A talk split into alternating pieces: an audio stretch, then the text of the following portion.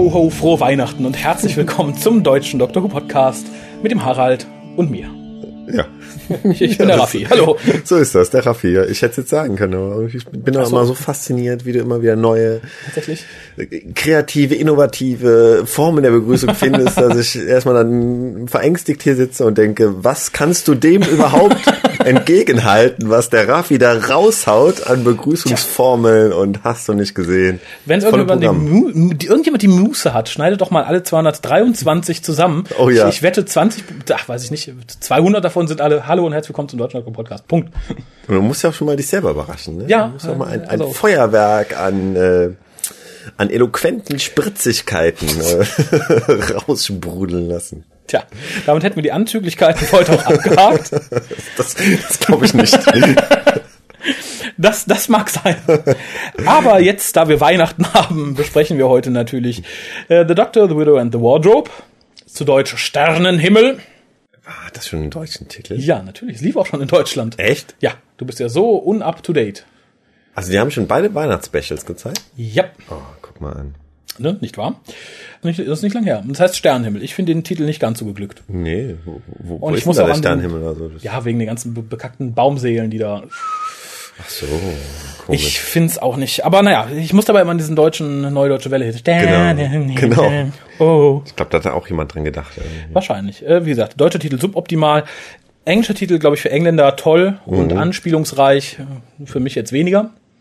Ja, äh, Chroniken hab- von Narnia, ne? Ja, habe ich nicht verfolgt. So. Ach so, okay. Ich hätte gerne immer die Serie, die alte BBC-Serie mit Tom Baker gesehen. Hm, Ist auch herrlich. Ja. Ja. Habe ich bisher leider immer versäumt. Ich habe, glaube ich, den ersten Film gesehen, aber nee, es kann auch der Goldene Kompass gewesen sein. Ich Mhm. weiß es nicht. Ich habe das nicht. Das ging so an mir vorbei. Auch gar nicht so schlecht. Das waren ja Kumpels. Äh, Tolkien und, und der Typ, der Narnia geschrieben hat, waren ja Kumpels. Und Der eine war halt so ein richtig guter Autor und der andere hat mehr so trivial Fantasy-Literatur Das geschrieben. kommt dann so ein bisschen so vor, ne? Ein bisschen, ja. Ja, und also schon, es, weil- hat weil mich auch nie gereizt, muss ich sagen. Narnia war so. Also diese alte Serie ist schon cool, diese alte BBC-Serie natürlich, wie halt diese alten BBC-Serien sind. Ja, aber Die können Effekte hauen eigentlich zum um, aber ähm, Tom Baker ist natürlich riesig als als Puddel Puddelgumm der der der der der Marshwiggle. Aha. Ähm, also allein deshalb lohnt es sich, die zumindest Teil der Serie mal zu gucken. Okay, da, wie gesagt, das wird mich auch reizen, die, die Filme jetzt weniger. Und wie gesagt, ich glaube, gerade in Deutschland ist es halt nicht so ein, so ein vererbtes Literaturgut, wie es in England zu sein scheint. Das stimmt. Äh, Ähm, ja, das gut. Original, äh, wo, wo sich der Titel drauf bezieht, hieß halt The Lion, The Witch and the Wardrobe. Mhm. Und ähm, natürlich auch eine ganz witzige Idee, dass das äh, Stephen Moffat jetzt jedes Jahr irgendwie so eine klassische Weihnachtsgeschichte teilweise scheinbar durchnudeln möchte. Finde ich auch nicht verkehrt, aber dazu kommen wir gleich.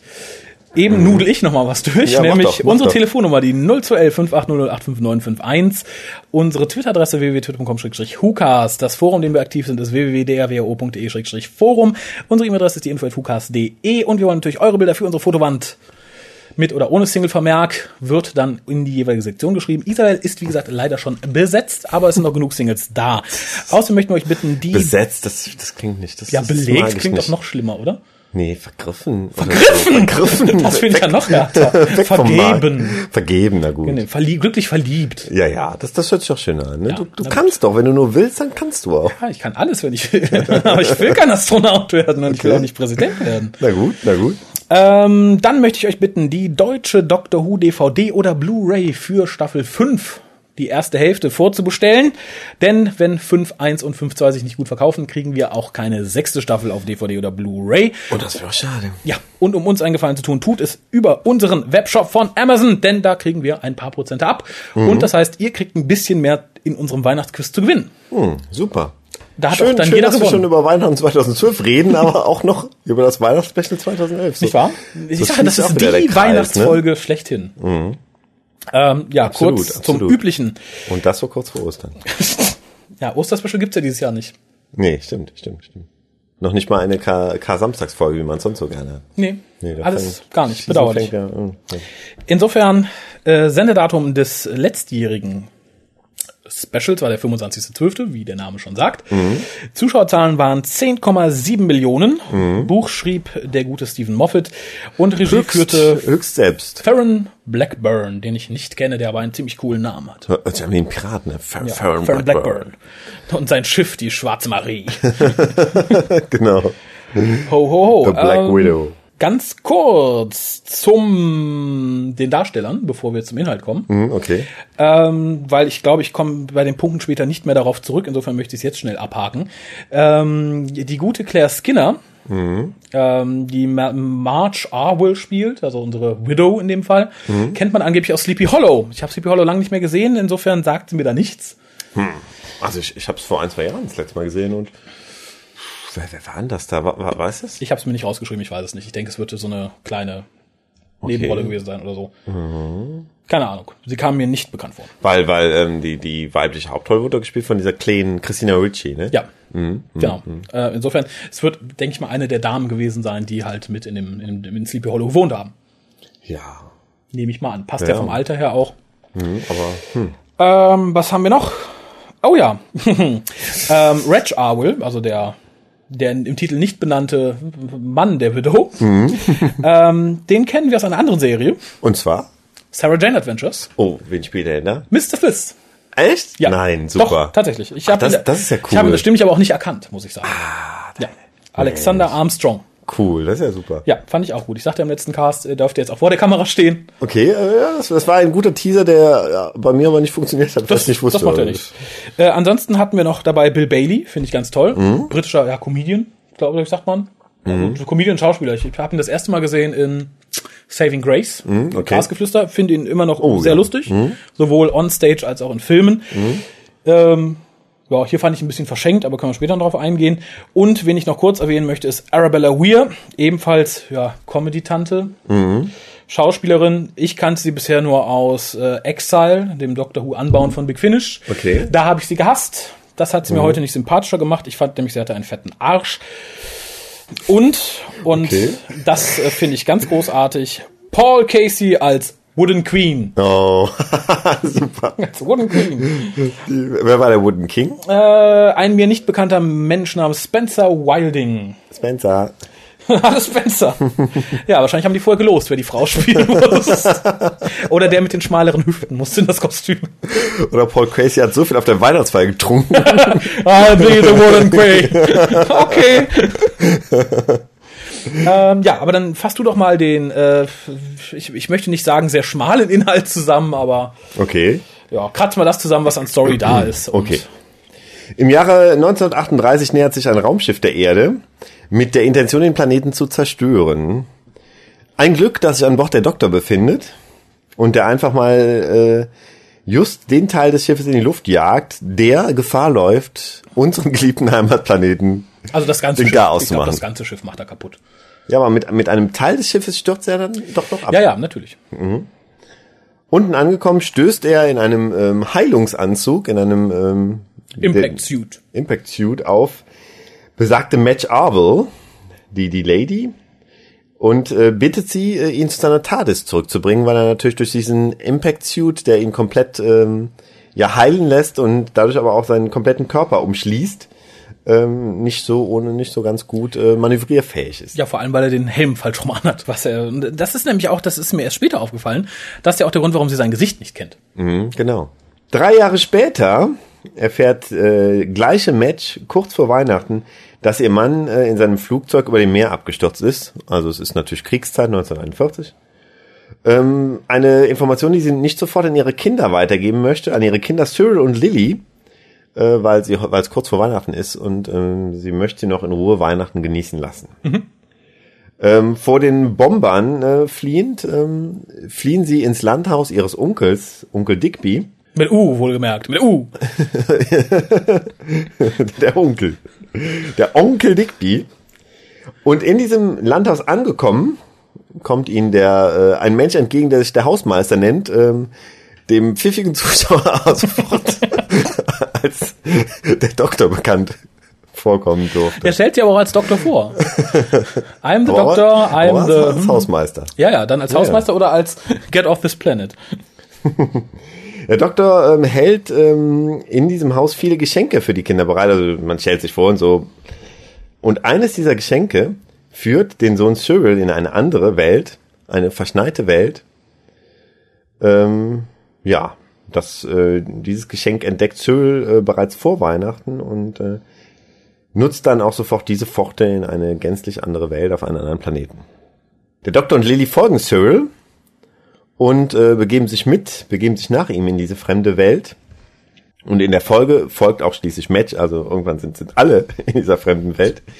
Match stößt auf ein Team von Rangern, die äh, sie davor warnen, dass der Planet äh, in Kürze in Gefahr läuft, durch einen großen Säureregen komplett vernichtet zu werden. Während ähm, ähm, Cyril in einem äh, seltsamen Turm einen hölzernen König und eine hölzerne Königin finden, findet, die äh, beide äh, lebendiger sein sind, als das Material vermuten lässt. Während der Doktor und Lily wiederum irgendwann Cyril in diesem Turm finden. Und äh,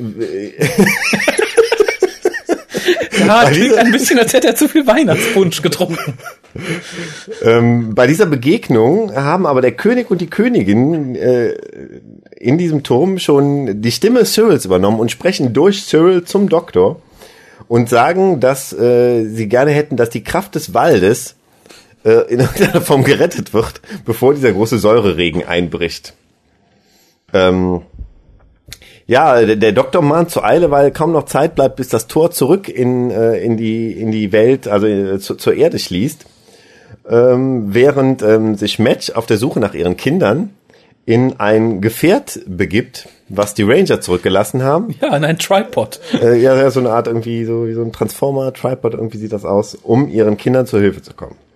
Ja, das, das Anliegen des, des Königs und der Königin, doch gerne die, die Kraft des Waldes zu retten, ähm, der, dem kann erstmal nicht nachgekommen werden. ähm, weil wohl, wohl keiner der Anwesenden stark genug ist, ähm, die Kraft des Waldes auf sich zu nehmen, was den Doktor auch so ein bisschen äh, kränkt. Und als dann aber schließlich die Mutter ankommt in ihrem äh, Tripod, ähm, äh, stellen König und Königin fest, dass die Mutter dann als einzige die Kraft besitzt, die Kraft des Waldes wegzutransportieren mhm. und vom Planeten zu retten. In der Folge werden sie mit dem gesamten Raum, mit dem gesamten Turmraum in die Vortex geschleudert, machen eine wilde Reise durch die Vortex und ähm, kehren dann schließlich zurück äh, in das Landhaus, wo die Reise auch begonnen hat. Mhm. Dort wieder angekommen, will Match sich jetzt endlich dazu durchringen, den Kindern die Wahrheit zu sagen, dass, dass ihr mhm. Vater umgekommen ist. Und in dem Moment, wo sie es aber versucht zu sagen, kommt der Doktor in den Raum und äh, sagt, äh, kommen Sie mal bitte raus. Mhm. Und ähm, da ist äh, vor dem Anwesen ist ihr Mann gelandet, der während des, äh, des schicksalsträchtigen äh, Flug über den Ozean auf einmal ein Licht gesehen hat, dem Licht gefolgt ist und dadurch gerettet wurde. Und dieses Licht war der Flug seiner Frau durch die Vortex. Also hat sie ihm im Endeffekt das Leben gerettet und die Familie ist wieder beisammen mhm. und kann schön Weihnachten feiern. Mhm. Dazu habe ich zwei Fragen.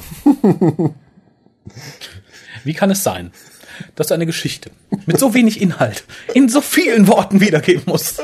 Und die zweite Frage war, warum hat der Vortex bei dir Brüste? Ist es der Vortex? Der Vortex, habe ich die Vortex gesagt? Zweimal. Echt? Ja. Zweimal. Wiederholt. ja, ja. Es kann kein Flüchtigkeitsfehler gewesen sein. Ja, ich finde es aber immer der schwierig, eine Stephen Moffat-Geschichte zusammenzufassen, weil sie ja doch selbst so eine, so eine leichte Weihnachtsgeschichte hat ja doch wieder so Ecken und Kanten und irgendwie Sprünge und. Äh, Echt? Da muss man ja erstmal, also da muss man ja erstmal äh, so eine gute Zusammenfassung hinkriegen. Und ja, das, das müsste man. ich ich habe es nicht geschafft. Naja, aber macht nichts. Wir haben, wir haben Weihnachten. Und du kannst ja, du kannst ja schneiden. Ja, ich, ich, ich möchte auch sagen, dass deine Inhaltszusammenfassung wird der Geschichte irgendwie gerecht, weil ich fand, die war auch nicht so ganz sauber. Okay. Aber gut, ähm, es, ja.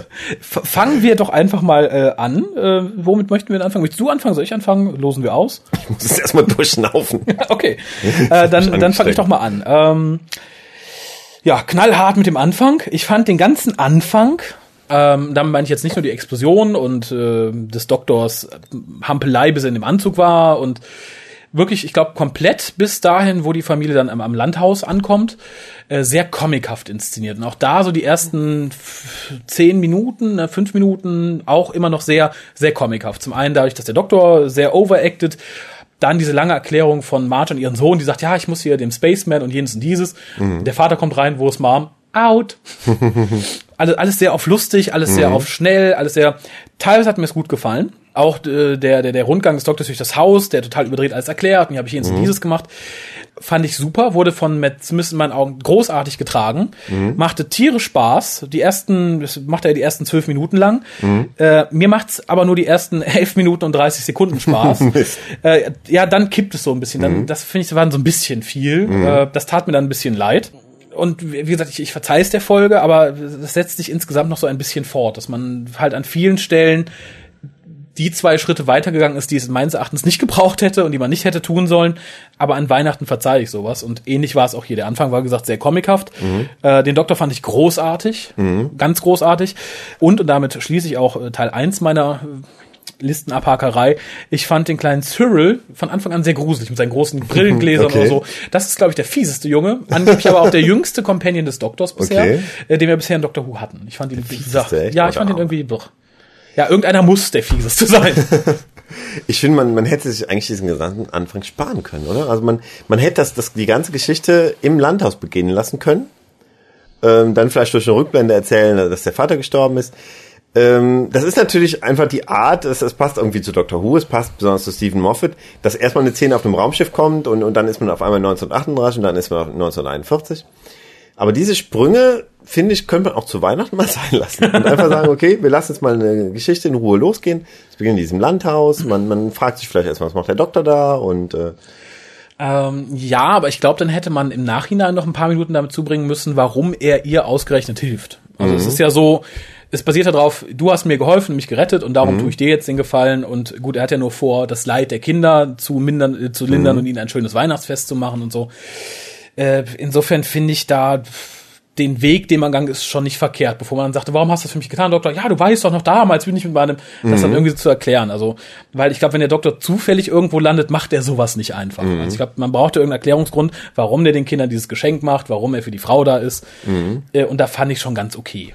Okay, ja, ja gut, aber vielleicht, wenn man es in Rückblenden erzählt hätte, wäre es noch ein Stückchen besser gewesen. Also, also für mich ist in meiner mhm. Wahrnehmung, dass, äh, dass die Folge ein bisschen stimmiger gewesen wäre.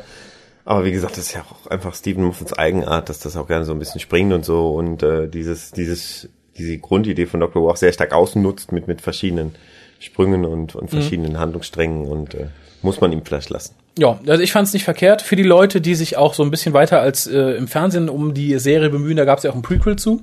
Mhm äh, in dem der Doktor halt im Raumschiff ist und sagt so, ja, guck mal hier, ich stehe und sein Handy nimmt oder sein Telefon und mit mit Amy telefoniert, die auf mhm. den, ich glaube auf den AB, nee, in der TARDIS anruft mhm. und sagt, Amy, Amy, ich muss hier gleich auf den Knopf drücken, explodiert das Schiff und so und dann bin ich tot und ich habe die TARDIS nicht hier, du musst dann die TARDIS schnell hier hinfliegen mhm. und mich abholen. Das Problem ist nur, du kannst die TARDIS nicht fliegen, ich weiß die Koordinaten nicht und du bist gar nicht mehr in der TARDIS.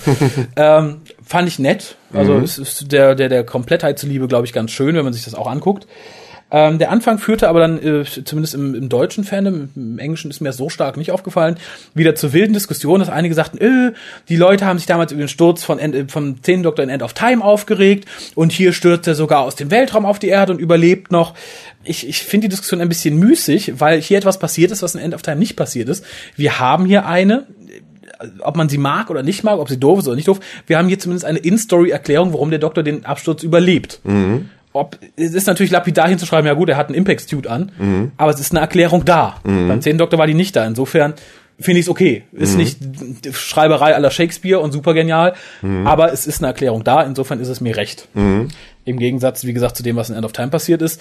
Ebenso das Argument von manchen, wie doof, dass der Doktor da im Weltraum schwebt, das ist jetzt der Superdoktor, der braucht jetzt äh, im Vakuum nicht mehr atmen.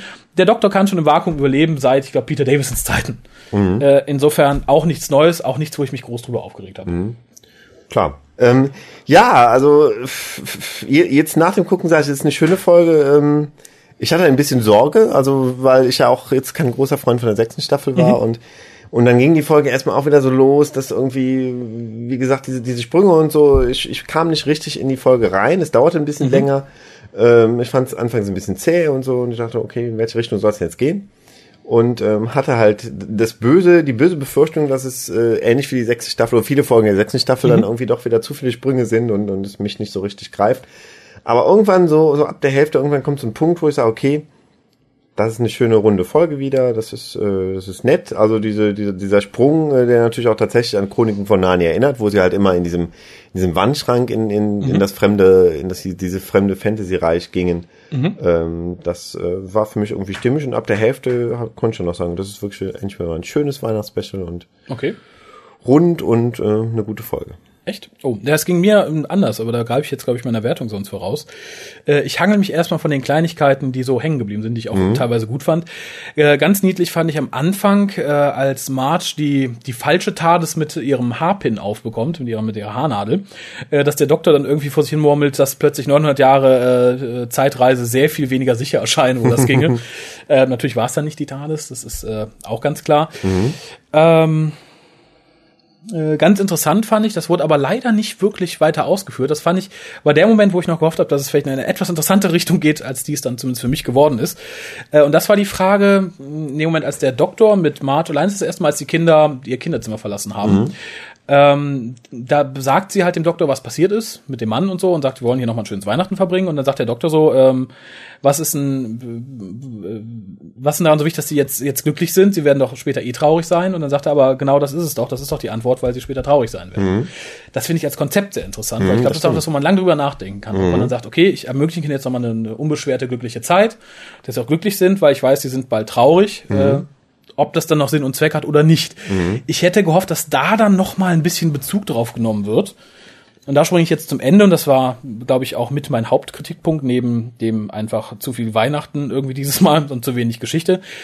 Da hat man sich ganz übel rausgewunden äh, aus dieser für mich zumindest interessanten Fragestellung, äh, indem er wieder so ein, diesmal sogar, ich fand das kitschigste Everybody Lives Ende hat was ich nicht mehr unbedingt möchte. Das war mhm. in äh, The Empty Child noch toll, mhm.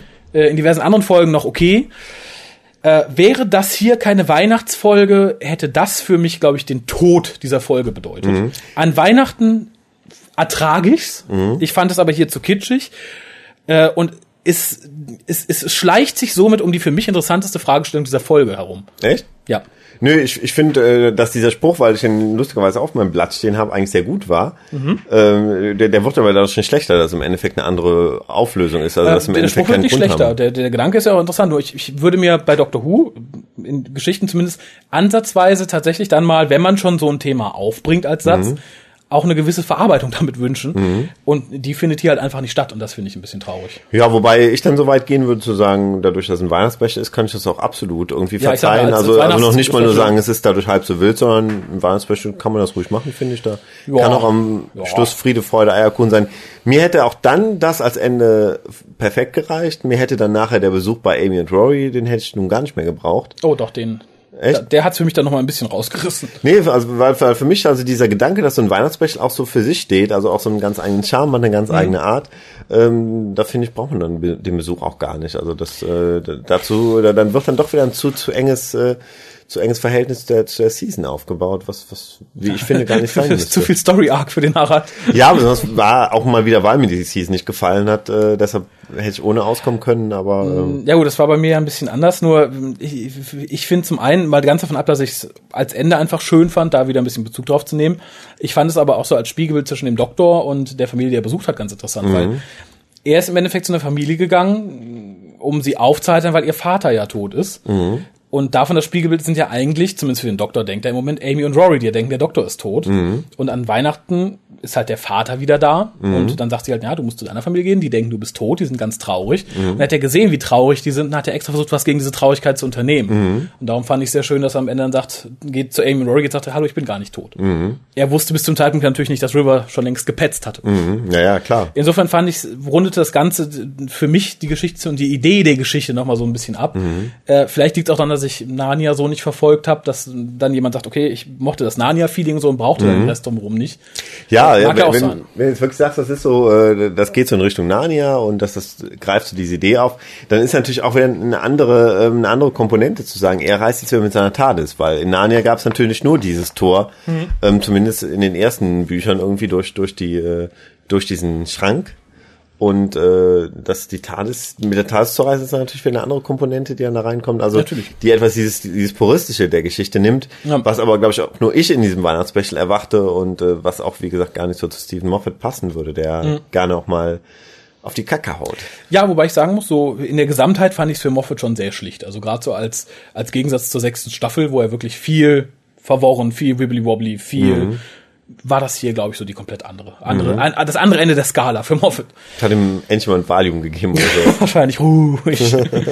ähm, wie gesagt, ich habe noch so ein paar Kleinigkeiten, die ich sehr süß fand. Mhm. Das war unter anderem die Bemerkung übers Fairyland. Mhm. Als die Kleine sagt, oh, ist das Fairyland? Boah, sei nicht dumm. Das sieht ganz anders aus. Und ähm, die tolle Szene mit dem Comedy-Trio. Fand ich vom, vom Schreiben her, das, das war für mich, da zeigt Moffat auch mal wieder, dass er lange für Coupling geschrieben mhm. hat, dass er halt auch so eine ganz, ganz feinsinnige Art mhm. für Humor hat. Ich möchte jetzt nicht sagen, dass das feinsinniger, toller Humor war, mhm. aber es war halt so, es passte total gut in den Rahmen, war aber trotzdem sehr lustig. Von dem mhm. einen Soldat, der anfängt zu weinen, weil er Mother-Issues hat, mhm. ähm, über, über das Problem, aber nicht erkennt, ob es Wolle ist, die die Frau trägt, oder ob sie mhm. Waffen dabei hat fand ich toll, hat mir sehr, sehr gut gefallen. Muss mhm. aber auch sagen, dass ich gerade Bill Bailey total verschenkt fand. Also ich finde, mhm. so jemanden, dem kann man auch mal eine größere Rolle geben als die drei Minuten On-Screen-Time, die er da hat. Mhm. Er selbst hat gewagt, er war froh, dass er nicht äh, eine Alien-Maske tragen musste. So ging es ja dem Herrn aus Little Britain in der, der sechsten Staffel. Ähm, aber trotzdem hätte ich mir da ein bisschen mehr gewünscht. Dafür mhm. finde ich ihn als Schauspieler zu lustig und insgesamt zu groß. Mhm. So wirkt es ein bisschen wie ein Gefälligkeitsding. Ja, ich, ich hätte da auch wieder ohne die drei leben können, aber man hätte einfach sagen können, der Planet, Planet ist schon verlassen mhm. von den Rangern und allen und die haben da nur ihr Fahrzeug stehen lassen. Ähm, hätte mir jetzt auch gereicht. Ähm, also, keine Ahnung, aber wie gesagt, ich glaube, ich war auch irgendwie Harald möchte möglichst auf minimal. puristisch gepolt irgendwie. Ja, aber ich denke, so eine Weihnachtsgeschichte, je einfacher, desto besser. Aber ähm, wie gesagt, da habe ich die, die Rechnung nicht mit dem Moffat gemacht. Ne? äh, nett fand ich im Zusammenhang die Erwähnung von äh, Androsani Major, der mhm. Nachbarplanet von Androsana Minor, auf der der fünfte Doktor gestorben ist. Mhm. Fand ich war eine nette Referenz, hätte es mhm. nicht unbedingt gebraucht, aber war ganz interessant. Bisschen Name-Dropping. Ja, das, ich finde, was macht das Doctor Who-Universum ein bisschen, ein bisschen engmaschiger. Das mhm. finde ich dann immer ganz interessant ja, was hier auch wieder kam, fand ich auch wieder verzeihlich diesmal, weil ich äh, Matt Smith so gern höre, wenn er sich aufregt. Mhm. Und das ist die Unfähigkeit des Sonic Screwdrivers mit Holz umzugehen. Mhm. Äh, und der Doktor schreit an einer anderen Stelle und sagt so, it's wood, get over it. fand ich, fand ich ganz lustig. Also mhm. fand ich, an sich finde ich die immer noch ein bisschen Panne, dass man sagt, okay, der arbeitet halt nicht mit Holz. Mhm. Ist halt Sonic, aber so der Umgang mit dem Doktor fand ich da ganz nett. Mhm. Das stimmt wohl also für mich ein Zeichen dafür, dass, dass es äh, Moffat auch schon mal ganz gut tut, äh, eine Einzelfolge zu schreiben und halt nicht mhm. das Gefühl haben zu müssen, so ich muss jetzt irgendwie die Folge mit den fünf Folgen davor und mit den sieben Folgen danach oder so verbinden, sondern dass man ja. jetzt einfach mal losgelöst, dass, dass, dass der Moff mit losgelösten Folgen dann in meiner Sicht irgendwie besser zurechtkommt, weil er sich da nicht so total verlieren kann und, und nicht irgendwie über seine eigenen äh, über die eigenen Seile, die er gesp äh, gesponnen hat, irgendwie drüber fällt. Echt, ja gut, das, das Problem sehe ich ja in der sechsten Staffel nicht so. Also ähm, mhm. ich wünsche mir ihm manchmal, dass er ein bisschen mehr aufklärt, als er es tut. Mhm. Äh, sehe aber jetzt keine große Verhaspelung. Also ich mhm. könnte jetzt nicht irgendwelche Fakten nennen, wo ich sage, die wurden unschlüssig aufgeklärt mhm. oder so. Insofern äh, sehe ich ihm das nach. Muss aber sagen, für mich war es zu weit das andere Ende der Skala. Da nehme ich jetzt ein bisschen Wertung schon vorweg. Mir war es zu lapidar. Hm, also wenn es okay. nicht Weihnachten gewesen wäre, so diese Geschichte innerhalb einer normalen Staffel wäre für mich der Tiefpunkt gewesen. Echt? Ja, weil es einfach Story ist da nichts da. Okay. Außer Kitsch. Ja, ja, aber wandern durch den Schnee, Kitsch. Ja, aber wie gesagt, ich habe mir immer gewünscht, dass man was weniger Story da ist, dass er nicht versucht, irgendwie drei oder vier Geschichten in 45 Minuten zu erzählen. Und das war endlich mal, dass, dass eine Geschichte ein bisschen Luft zum Atmen bekommt und sich wirklich ein bisschen entwickeln kann zwischendurch und äh, auch Aber mal. Aber hier hat's hier nichts entwickelt. Also das, das fand ich nämlich so traurig irgendwie. Es passiert ja nicht viel. Die ja, wandern die, 20 Minuten durch den Schnee, mhm.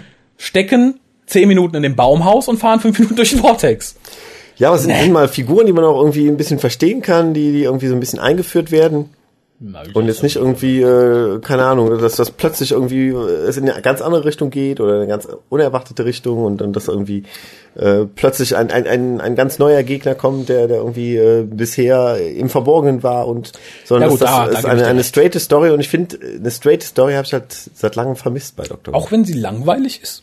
Ich fand sie jetzt nicht langweilig. Irgendwie. Ja, ja gut, vielleicht wieder der Narnia-Aspekt. Ich, äh, aber da komme ich zur endgültigen Wertung drauf. Was mir noch ein bisschen auf Negativpunkt war, dass die alte Hausfrau plötzlich einen Tripod steuern kann. Mhm. Fand ich sehr weit hergeholt. Mein Mann ist Pilot. Mhm. Ja, ja. mein Vater ist Astronaut. ja, aber von der, von der Idee her, dass, dass der Sohn ganz fest glaubt, äh, die Mutter kommt ihn immer retten und sie kommt dann wirklich damit an. Ja. Das ist dann auch wieder was, wo, wo, wo die, die Handlung äh, mir dann darüber hinweghilft, dass es vielleicht äh, nicht so Ja. technisch nicht so nachvollziehbar ist, dass Ja. es wirklich funktionieren Wo soll. du technisch nicht ganz nachvollziehbar sagst, wirft diese Szene für mich auch wieder eine Frage auf, die für mich und ich glaube für viele andere auch jahrelang während der Serie die Tripods nicht geklärt worden ist. Kannst du es dir denken? Wer steuert sie? Nee. Ich weiß ja, wer das Ding hier steuert. Wie läuft etwas mit drei Beinen? es geht nicht. Der müsste hüpfen. Okay. Es kann mit, du brauchst das dritte Bein nicht. Entweder hat das immer hinter sich ziehen oder du, etwas mit vernünftig mit drei Beinen läuft nicht. Wie, wie haben sie denn jetzt gemacht? Haben sie es wieder unvollständig gezeigt? Sie haben es nicht gezeigt. Okay. Man sah, dass die vorderen Beine sich so, da- bewegten. Da sahst du immer nur, wie ein Bein dann ging oder so, oder man, wie das Oberteil sich irgendwie bewegte. Äh, es, ich, ich möchte gerne eine Komplettanimation gehen, wie es mit drei. Es geht ja immer nur zwei Beine vor, ein Bein vor, zwei Beine, aber das, dafür braucht man das dritte Bein. Ja, Oder es wird sich in eine ganz komische Richtung bewegen, wenn immer die drei Beine abwechselnd in irgendeine Richtung gehen ja würden, wie gesagt, es ist, es Aber es wird wenig schwierig. Sinn machen, ne? Ja, und das fa- fand ich interessant, dass man sich hier aufgriff, warum man das dritte Bein. Mir ist beim ersten Mal gucken, glaube ich, auch gar nicht aufgefallen, dass noch ein drittes Bein hinten dran war. Mhm. Äh, nur halt jetzt, und ich dachte, so ein Schwachsinn, dann kann man es auch weglassen. Ja, aber vielleicht auch, also vielleicht wollte er diese Referenz zu den Tripods haben. Das kann sein, dann würde ich ihn loben. Mhm. Äh, interessant fand ich das Gefährt alle Male. Ähm, ja, an Kleinigkeiten noch, die ich mal kurz raushauen möchte. Das Doktorspruch äh, I look great in a hat Mhm. fand ich so schön, bevor die Krone aufsetzt. Ähm, dann habe ich jetzt hier nur noch was zum Ende und einen etwas längeren Teil, den ich Okay. ausführen möchte. Hast du noch was? Ähm, nichts Großartiges mehr. Dann, dann führ doch mal ein bisschen aus. Ja, und zwar haben wir Führ hier doch mal deine Notizen aus. Genau, und zwar haben wir hier dieses, was du schon vor- in der, in der langen Inhaltszusammenfassung erwähnt hast, äh, diese, diese Differenz weak männlich und woman strong, äh, women. Ähm, dass halt die Männer die Krone nicht tragen können, den, den, den, den, den Wald nicht aufnehmen und so. Ist ja wieder so ein bisschen Moffats Frauenbild, starkes Frauenbild, bla bla bla. Nur langsam frage ich mich, weil das fand ich hier schon extrem dämlich und extrem dämlich reingepopelt. Darf der den abends nicht reinstecken, wenn er pro Staffel nicht mindestens zwei oder drei so Bemerkungen irgendwie einbaut? Sagt Mrs. Moffat dann, nein. Diesmal wurde keine Frau gelobt in deiner Folge. Kein Sex für dich. Mrs. Mrs. Virtue heißt sie, glaube ich, auch. Sie hat ja irgendwie Coupling Ach ja, produziert, ne? tatsächlich. Sue Virtue oder so, ne? Ja, ich frage mich echt, ob, ob das ein Deal zwischen den beiden ist.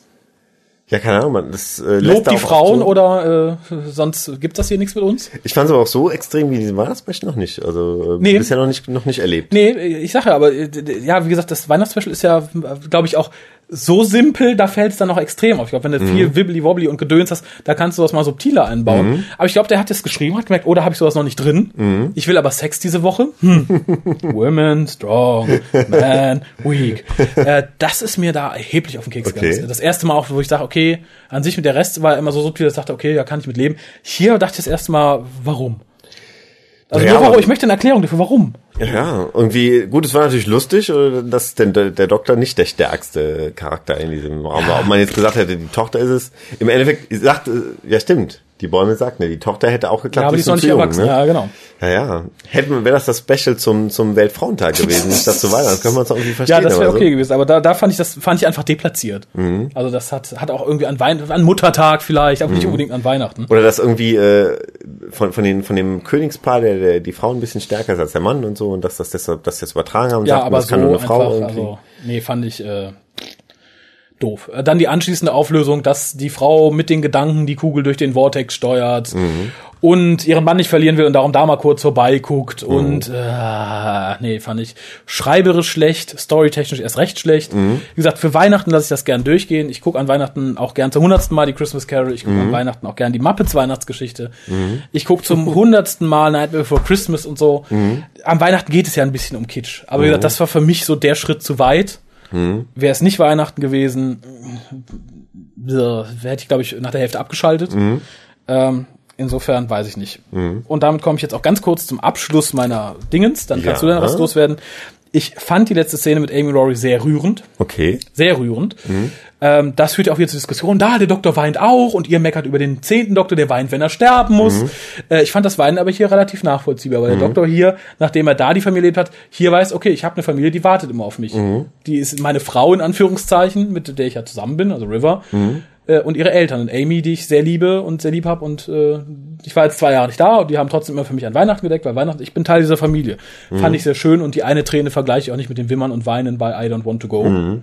Ja, und er sagt ja auch Tear of Joy, also er er freut sich ja. Fast, dass er das auch mal erlebt jetzt, ne? Genau, fand ich ganz großartig. Ich fand sehr schön, das merkte man schon, als die Tür aufging, spätestens als Rory dann reinkam, sah man es richtig, dass es wirklich auch zwei Jahre später spielt. Ich finde, Rory wirkt ein bisschen gesetzter, schon so ein bisschen, äh, Pia sagte, glaube ich, ein bisschen spießiger und konservativer, so, nee, wir sind jetzt zu Hause, wir haben jetzt unser Leben und so und sind nicht mehr so auf Achse. Äh, fand ich, fand ich ganz, ganz, ganz niedlich. Mhm, okay, witzig. Also Ja, da, damit bin ich bis auf meine Wertung auch durch. da, sind, da sind wir echt äh, sehr, sehr unterschiedlich irgendwie. Das, äh, Tatsächlich? ja, ja, dass, dass ich halt diese Szene am Schluss überhaupt nicht mochte, weil ich auch irgendwie mal ganz gut einen Weihnachten lang ohne Amy und Rory hätte leben können und äh, wie gesagt, mir wäre es gerne noch puristischer gewesen, dir war es irgendwie zu langweilig. Also, Ja, es ist, aber wie äh, gesagt, es war all das, was, was ich halt die ganze sechste Staffel über vermisst hatte. Wirklich mal eine Geschichte. Also wirklich mal Ja, aber ich fand, Geschichte war nicht viel da. Das war Ja, ja, ja, aber, aber halt, wie gesagt, nicht dieses wilde Rumgespringe, sondern wirklich mal von vorne bis hinten eine Geschichte erzählt. langweilig und vorhersehbar. Lieber langweilig als unvorhersehbar, als immer nur das Gleiche, immer nur die gleiche Rumhüpferei zwischen verschiedenen Handlungssträngen, die dann irgendwie, ähm, dadurch, dass sie viel zu wenig Zeit haben, nie so zu Ende gebracht werden, wie man es gerne hätte.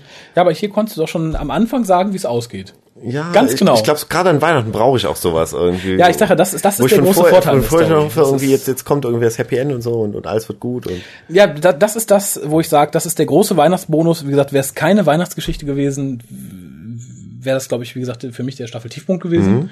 Weil es halt storytechnisch für mich nichts hergab. Wenn ich jetzt Okay. die Reminiszenz hätte an, die, an Narnia und so, und würde ich sagen, ach schön, beide habe ich Narnia, mochte ich immer gern. Aber so war es für mich einfach irgendwie langweilige Familie, flitzt durch einen langweiligen Wald, trifft langweilige Holzmenschen. äh, nee, weiß ich nicht. Okay. Außerdem finde ich den Plan von den Holzmenschen auch reichlich hirnrissig. Wer rechnet denn damit, dass da ausgerechnet der kleine Bub lang gelaufen kommt? Das ist doch, äh, also da greift man doch nach dem Strohhalm, oder? so als Wald. Also, Muss man ja auch, wenn der saure Regen kommt, ne? ja, nee, also nee, das, das, das war mir zu dünn, storytechnisch. Viel, viel, viel zu dünn. Ganz kurz, bevor ich dir meine Zahl entgegenschmetter, oder, nee, du hast sogar noch was auf der Liste, das ist gut. Ich wollte nur sagen, es gab diesmal kein Confidential. Das ist die erste Folge, für die es keins gab. Gott hat es selig. Es gab nur ein paar Online-Videos, die online gestellt wurden. Ich glaube, insgesamt Länge 15 Minuten. Hat irgendjemand für die Leute, die in den Weiten der File-Sharing-Sachen unterwegs sind, auch online gestellt, irgendwie als not quite confidential oder so. Äh, lohnt sich mal reinzugucken, ist halt größtenteils Interviewzeug oder so. Nicht so tiefgründig wie die Confidentials, aber es Ich fand's lustig. Es hat, hat mir zum ersten Mal Spaß gemacht. Ich hatte die ganze sechste Staffel über mich, wenn überhaupt mal durch einen Confidential durchgequält, Aha. weil es irgendwie, es, es, es war ja irgendwie zu viel. Also man, man hat alles schon mal gesehen, man, man, man konnte sich, wenn ich eine Folge sah, konnte ich mir schon vorstellen, wie dann nachher irgendwie im Confidential kommt, ja, für die Szene mussten wir uns besonders ins Zeug legen und dafür mussten wir am Greenscreen das und das machen und es war so anstrengend und wir haben so viel Wind ins Gesicht geblasen bekommen und so viel Regen kam von oben. Und endlich gab es mal kein Confidential und man hatte durch, durch diese Zusammenstellung dieser Clips irgendwie das Gefühl, dass man wieder irgendwie, wie, wie so äh, Bonustracks auf irgendeiner DVD, dass man ganz besonders zu einer ganz besonderen eingeschworenen Gemeinschaft gehört, die jetzt erfahren, wie das und das gemacht worden ist. Und auf einmal war es wieder was Besonderes irgendwie, was ich, Ich, beim äh, Confidential hab's- immer vermisst habe. Ich habe schon letztes Mal zu Fabian gesagt, wir haben uns da über ähm, The Girl Who Waited unterhalten äh, und da auch kurz über das Confidential geredet. Ich habe gesagt, ich fand, es war ein Fehler, es einzustampfen. Die hätten es machen sollen wie früher. 25 Minuten und halt nicht den dritten Stuntman von links äh, den ganzen Tag begleiten oder so ein Scheiß, sondern wirklich sich vielleicht ein bisschen mehr auf Interviews konzentrieren, vielleicht auch mal wieder mit, mit klassischen Leuten oder mit Leuten außerhalb des Produktionsteams, die da irgendwas erzählen oder so. Das wäre interessanter gewesen. Insofern fand ich die Clips ganz okay, aber wie gesagt, die Interviews mit der ganzen Family oder so, die gingen mir so ein bisschen ab. Das, das fand ich ein bisschen langweilig. Also nur Interviews finde ich doof. Aber wie gesagt, zum hundertsten Mal, wir begleiten den Regieassistenten Ja, ja. beim Klogang und in die Kantine oder so. Äh, muss nicht sein. Es wurde auch viel zu viel Wert aufs Technische gelegt. Also man hätte ja, Ja. mal, auch, auch mal einen guten Schauspieler fragen können, wie geht der emotional an sowas ran? Das, das Ja. kam halt beim Confidential irgendwie zu kurz. Es ging viel zu sehr, wie gesagt, um solche Szenen, um was natürlich jüngere Zuschauer wahrscheinlich tierisch interessiert, wie werden Special Effects gemacht, Klar. was einen auch als etwas gesetzteren Zuschauer vielleicht auch äh, ein, zwei Staffeln lang noch interessiert, aber irgendwann bei der sechsten Ja. Staffel denkst du schon, okay, ich Ja. weiß jetzt, wie es funktioniert oder ich kann mir vorstellen, wie es funktioniert. Erzähl mir bitte was anderes. Ne? Sehe ich ähnlich. Wie gesagt, ich fand die erste Staffel von Convention ist gut, die waren kurz, 25, 30 Minuten. Mhm. Und da hast du auch noch, wie gesagt, da, gerade in der ersten Mal Tom Baker, der was sagte, Mhm. Peter Davison, der was sagte. Da hätte man auch schön mitspielen können, um Sachen gegeneinander zu stellen. Mhm. So. Ja, aber wie gesagt, äh, passte nicht mehr ins Sendekonzept. Schade. Ja, du deine letzten Punkte? Nö, ich, ich habe hier nicht mehr viel, weil, weil vieles hast du auch zufälligerweise auch schon auf deiner Liste. Insofern Ah. fällt das automatisch weg. Na gut, dann, Und ähm, nö, dann da keinen, gebe ich mal meine endgültige Bewertung. In Anbetracht, dass Weihnachten ist, oder war in dem Fall, äh, gebe ich sechs Punkte. Weil es ist Weihnachten. An Weihnachten, wie gesagt, auch zum hundertsten Mal die Weihnachtsgeschichte, das finde ich in Ordnung. Da kann Weihnachten sein. Es gab Schnee, möchte ich dazu sagen. Das finde ich immer großartig. äh, wie gesagt, du kannst für mich ja alles in Schnee packen, habe ich, glaube ich, schon letztes Mal gesagt. Dann wird's immer besser.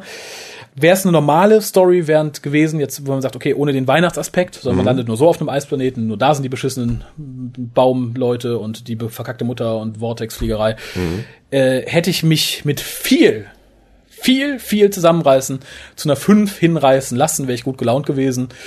Äh, ich fürchte, dann wäre es aber eher so die, die, die 4 gewesen. Okay. Ja, bei mir eher umgekehrt. Also ich, ich würde dem Ganzen 8 geben. Ich, ich, ich würde sogar Okay. eine 8,5 geben, aber Puh. ich, ich habe halt sehr, sehr lange bei Dr. Who nichts, nichts mehr gesehen, was mir wirklich irgendwie mir wieder gefallen hat. Und das geht wieder in die richtige Richtung. Mhm. Ich weiß natürlich, dass es noch besser geht, aber das, das ist seit langer Zeit etwas, wo ich sage, toll, das, das hat mir Spaß gemacht. Da habe ich mich wirklich Okay. auch wieder eine Stunde gut unterhalten gefühlt, was, Okay. wie gesagt, bei der sechsten Staffel leider des Öfteren nicht der Fall war. Und äh, ja, eine 8,0 kann ich guten, guten Gewissens da geben. Wenn es dich glücklich macht, macht es mich auch glücklich. Schön. Denn je mehr mich. glückliche Dr. Who-Fans es gibt, desto glücklicher bin ich euch.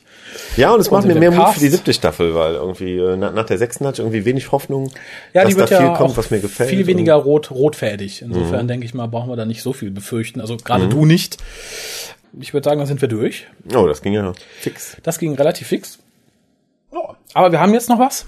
Ach so, und zwar? Ja, äh, und zwar hat uns der Steffen ein äh, Zuhörer-Review geschickt Oh, zu einem Comic mit dem sechsten Doktor. okay. ähm, namentlich in Nature of the Beast. Ich glaube, es ist mit Frobisher. Er selbst spricht, glaube ich, versehentlich vom vierten Doktor, weil er mit äh, den römischen Zahlen durcheinander gekommen ist. Hm, Okay. Oh, oh. Hat er, glaube ich, nochmal separat geschrieben. Spiegelverkehrt irgendwie. Aber ich würde sagen, da ich die Comics nicht lese und auch dieses Comic nicht gelesen habe, und ich denke, du auch nicht, Äh, nee, nee, sagt, sagt mir nichts. Nature of the Beast. Mhm. Okay, vielleicht kenne ich auch nur den deutschen Titel oder sowas.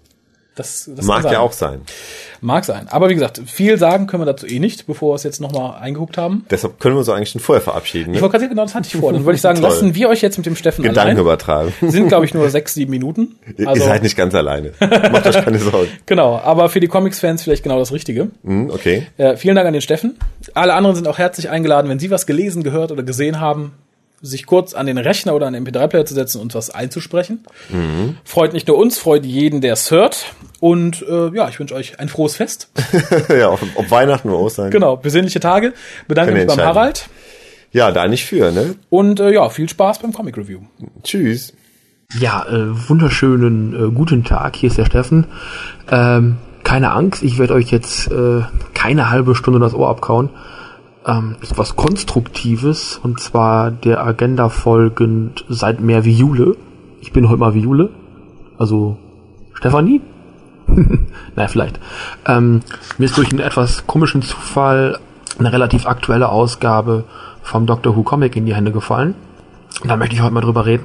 Ich hatte bisher noch keinen großartigen Kontakt mit den Comics und behandeln wir die Story Nature of the Beast. Ich weiß nicht, wo die herkommt, das vielleicht schon mal in, den, in der Serie gab oder in irgendwelchen anderen Medien. Zum ersten Mal abgedruckt wurde es äh, im Doctor Who Magazin 111 bis 113. Das ist auch ein Dreiteiler. Hat ungefähr na, 25 Seiten, liest sich ganz locker weg. Passiert allerdings auch nicht viel, also wer jetzt viel erwartet, wird ein bisschen enttäuscht werden, definitiv. Ich war ein bisschen überfordert, weil es geht ähm, in diesem Comic um den vierten Doktor, mit dem hatte ich noch nicht so viel zu tun. Kurz zur Story. Äh, der vierte Doktor und äh, Peri landen auf einem kleinen, wunderschönen Planetchen. Und im ersten Bild sieht man die TARDIS, daneben den vierten Doktor, Peri im Vordergrund und daneben einen Pinguin. Sprechenden Pinguin. Ich möchte es nochmal sagen, ein sprechender Pinguin. Äh, namens Frobisher. Ähm, zu dem komme ich dann gleich nochmal. Der Witz ist, wenn man sich mit den Charakteren nicht auskennt, wird man äh, erst auf der allerletzten Seite der Geschichte erfahren, wie die Dame heißt. Weil sie im ganzen ähm, Comic nicht einmal mit dem Namen angesprochen wird, sondern erst auf der letzten Seite. Ich, hab das, ich, ich wusste vorher nicht, wer das ist. Ja, dann weiter zur Story. Die beiden landen, oh die drei, der Pinguin ist ja auch dabei, äh, landen auf dem Planeten und äh, die wollten eigentlich woanders hin äh, und beschließen da aber ein Picknick zu machen. Plötzlich sieht man dann, wie ein wildes Tier durch den Wald huscht, gefolgt von äh, Rittern auf fliegenden Gefährten mit Laserstrahlen. Ole. Die drei picknicken auf jeden Fall und werden dann äh, von diesem wilden Tier angegriffen. Das wird dann von den fliegenden Rittern mit einem Laserstrahl vertrieben. Das Tier wird dann von den, von den Rittern gestellt und es passieren allerhand äh, interessante Geschichten. Das Tier kann auf jeden Fall entkommen, weil der Doktor einen der Ritter mit einem Stein ablenkt. Später treffen sich dann die Ritter und der Doktor nochmal wieder und die Ritter erzählen ihre Geschichte. Das sind also Krieger vom Planeten Ilkan. Also es ist eine sehr, sehr interessante Schreibweise auch Ilkan. Deren Herrscherin ist wohl krank geworden und äh, die mussten sie auf einen etwas atmosphärisch besseren Planeten bringen, wo sie halt besser überleben kann. Und diese Herrscherin wurde offensichtlich von diesem wilden Wesen entführt. Man geht auch davon aus, dass, dass die äh, Herrscherin oder die Frau des Herrschers von diesem Wesen ermordet wurde. Ja, dann wird nach und nach geforscht und äh, wie das bei Doctor Who so üblich ist, wird der Doktor noch gefangen genommen, natürlich, und ähm, äh, irgendwann kommt dann raus, dass es sich bei diesem Wesen tatsächlich auch um die Herrscherin handelt, Lady Erna. Sie ist halt durch, durch die Atmosphäre auf diesem Planeten zu diesem Wesen geworden und ihr Geliebter hat halt versucht, sie davor zu schützen und hat sie in den Wald entlassen. Ja, das Ganze endet ein bisschen obskur. Ich habe auch nicht wirklich verstanden, was da weiter los ist. Ähm, jedenfalls können die sich mit dem Wesen verständigen. Das Wesen schafft es auch, den Doktor und seine Freunde zu befreien. Und dann explodiert irgendwas. Ich habe keine Ahnung. Ich konnte der ganzen Sache nicht mehr wirklich folgen. Ist ein bisschen obskur. Ich sag das mal ganz einfach, weil wenn man sich mit der Serie nicht auskennt, so wie ich, gerade mit den alten Sachen, ich kenne mich damit nicht so gut aus, ist man schon mal leicht überfordert. Allein mit den Charakteren. Ähm, schwierig finde ich auch diesen Frobisher Charakter. Ein sprechender Pinguin. Ich möchte es nochmal sagen, ein sprechender Pinguin. Ich meine, ich gehe fest davon aus, dass das irgendein kybernetisches Wesen ist, in das eine Intelligenz reingesteckt wurde. Dieser Frobisher Charakter wird eher so als ähm, Comic Relief eingesetzt, hat halt immer lustigen äh, na, äh, Spruch auf den Lippen, ist in manchen äh, Bildern und manchen Situationen auch in einer witzigen Situation zu sehen. Also zum Beispiel äh, in der Szene, als der Doktor und seine Gefährten halt gefangen genommen worden sind, sieht man eben alle an der Wand gefesselt und Frobisher hängt an seinen Füßen Kopf runter, die Wand runter. Äh, das sieht schon sehr witzig aus. Also das muss man schon lassen. Er ist auch niedlich gezeichnet. Ich finde äh, Pinguine sowieso toll, aber irgendwie passt das nicht zu Doctor Who. Je weiter die ähm, Story voranschreitet, desto weniger verstehe ich, was los ist, weil Comics haben ganz, ganz oft das Problem der Fourth Wall, also der vierten Wand dass man sich als Leser nämlich vorstellen muss, was zwischen zwei Panels passiert. Und damit habe ich hier wirklich ein großes Problem, weil es nicht vernünftig ähm, dargestellt worden ist. Ja, vom Zeichenstil erinnert es mich ein bisschen an Prinz Eisenherz. Es geht aber noch tatsächlich. Ist auf jeden Fall nicht so comichaft gezeichnet, wie, wie man jetzt erwarten würde von Mickey Mouse oder Donald Duck. Ganz und gar nicht. Allerdings auch nicht so hyperrealistisch wie derzeit DC oder Marvel aussehen. Das geht noch. Das Heft hätte äh, 3,99 gekostet, Dollar. Die hätte ich jetzt nicht ausgegeben. Gott sei Dank musste ich sie nicht ausgeben. Ich habe das Heft woanders herbekommen. Rausgekommen ist es über IDW Publishing. Wie gesagt, ich fand es nicht so spannend. Ich will mir jetzt auch nicht zwangsweise neue Comics holen. Man sollte sich das äh, Programm von IDW mal angucken, weil demnächst kommen da die neuen Comics von den Ninja Turtles raus. Das sollte man sich nicht entgehen lassen. Ja, äh, kleiner Ausflug in die Comic-Geschichte. Ich hoffe, es hat Spaß gemacht. Äh, vielen Dank für eure Aufmerksamkeit. Tschüss.